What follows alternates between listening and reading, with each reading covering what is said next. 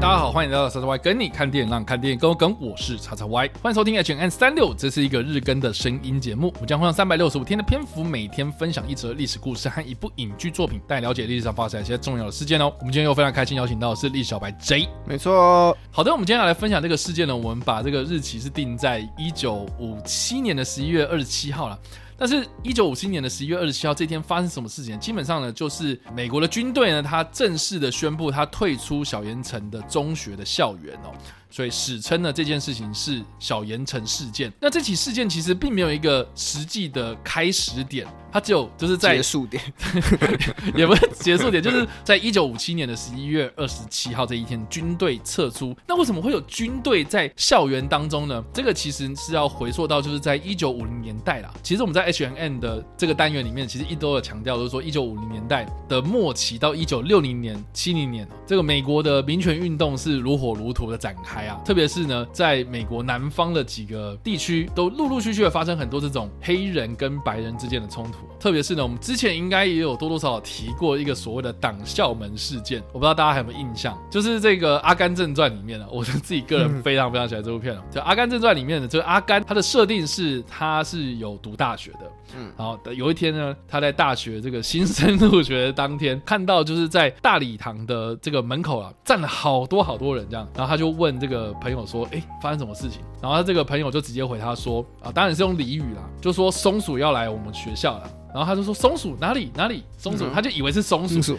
但是他的所谓的松鼠是对黑人的一种比较藐视的这种称呼，这样，所以他一直都说：“哦，黑人要来我们学校就读了。”那当然，那个阿甘就是讲说，呃，我要看松鼠上学啊，所以他就冲到人群外面啊，然后就看到当时的这个州长乔治华勒士，他在礼堂的门口这个地方哦，就是发表了他反对黑人就学的这样的一个演说。然后之后呢，他就有点象征性的讲完这句话之后，然后就退开，然后这几个黑人的学生就真的呃，就进入到这个校园里面去注册这样子，呃，史称所谓的党校门事件。那这个党校门事件，其实在一九五零年代。中期的时候呢，就有很多类似的事情发生，这样子。那在小盐城的这个中学呢，是当时发生什么事情呢？就基本上呢，是这个美国全国有色人种协进会，简称 NAACP 哦，他对这个过去只招收白人学生这个小盐城的中央中学呢，为他们认为九位非常优秀的黑人学生注册登记要去上学，这样子，史称小盐城九人。这九个人呢，当中其中有一位也是后来在小圆城有顺利的毕业，成为了在小圆城第一位毕业的非裔美国人的毕业生哦。所以这九个人，当时呢就造成了一股讨论的轰动啦。那这个小圆城在哪呢？它基本上是阿肯色州的一个中学这样子。那阿肯色州，我们知道说听这个名称，应该知道说这个美国南方哦，就是比较保守派人士会在的州这样子。那那个州呢，其实也是非常的支持这个所谓的种族隔离政策了哈，所以呢，当时这九个人准备要去上学的时候，就引发了很多这种种族隔离政策的这些支持者们，在不管是校园里面啊，或是议会里面抗议哦，甚至是严重到就在一九五七年的九月四号这一天呢，阿肯色的州长啊，他就部署了国民警卫队来支持这些种族隔离政策的支持者们。那大家要知道说哦，这个美国的军队哦，其实有分很多不同层级啊。那所谓的国民警卫队，其实就是由这个。州长所管辖，就是州长他可以动用的是国民警卫队，嗯嗯、但是你要说正规军的美军呐、啊，它其实是联邦政府可以去动用的、所以当这个阿肯色州的州长他去部署了国民警卫队来进入校园哦，其实就引发了这个美国的舆论的讨论，这样子。嗯、对，那所以军队进入到校园，那联邦政府应该就要出手干预了吧，因为不可以这样子啊。哦，所以当时支持黑人学生的这个小岩市市长呢，他就向艾森豪总统就是请求联邦军队的干预哦。所以在九月二十四号，也就是阿肯色州州长他部署国民警卫队的后二十天呢，这艾森豪总统呢，他就下令美国陆军的一零一空降师就直接到了这个小盐城去保护这些黑人的学生进入学校。当时的这个校园很紧张哦，就是。就是一边是保护这些支持种族隔离政策的这些支持者们，是国民警卫队，嗯，然后呢，另外一边是美国的这个联邦军队哦，一零一空降师呢，他去保护这些黑人的学生进入到这个学校里面去就学，所以这件事情其实当时呢轰动一时啊。那经过了两个月之后，也就是我们刚刚所提到这个时间点，一九五七年的十一月二十七号，这不管是国民警卫队还是联邦军、美国陆军啊，他们才正式的全面退出这个小盐城中学，这样。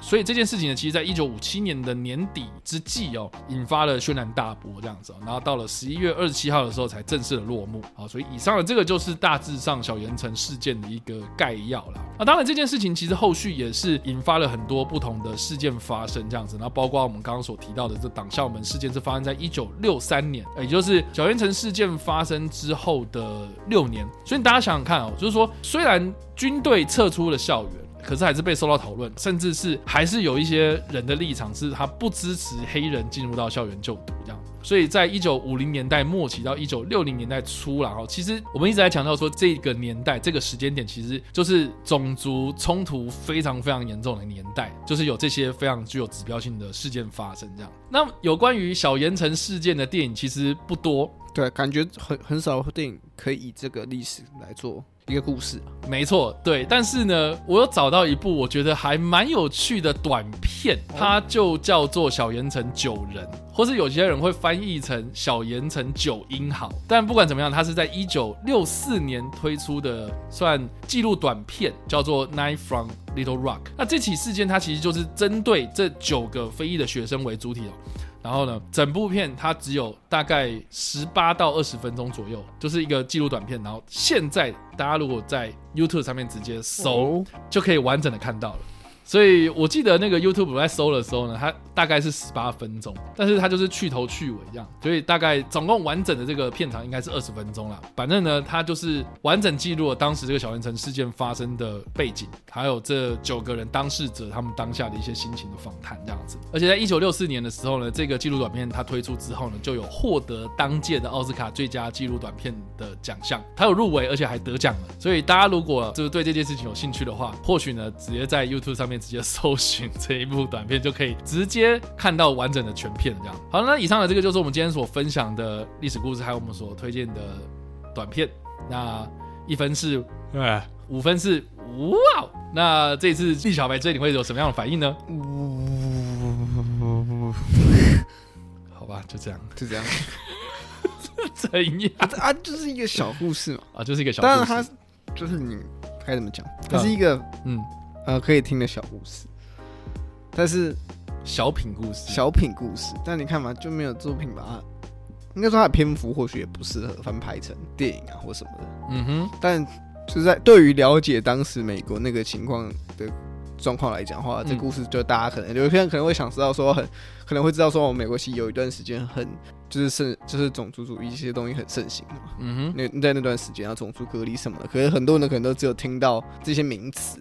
然后他没有真的去知道说哦，其实发生过什么样的事情，也感觉确实很少。不管是历史或者在讲什么东西，讲公民提到这一块的时候，其实很很多人都只会说哦，美国在那段时间发生过什么什么，发生过 这样的事情，但很少有实际的案例啊，或实际让大家挺看见的一些事件。那我觉得这个故事确实让大家理解说，原来当时的情况其实是有一点激烈的。嗯，毕竟就是你知道吗？就是州跟联邦之间的关系嘛。嗯，就是跟大家想象的好像。不太一样，嗯，我觉得对我听下来更大的点是在于，就可能最上层他想要这样做，但其实下面的，比方说州长，他可能不认为，这不是他的理想，嗯，所以彼此之间的关系，应该听起来是更剑拔弩张的。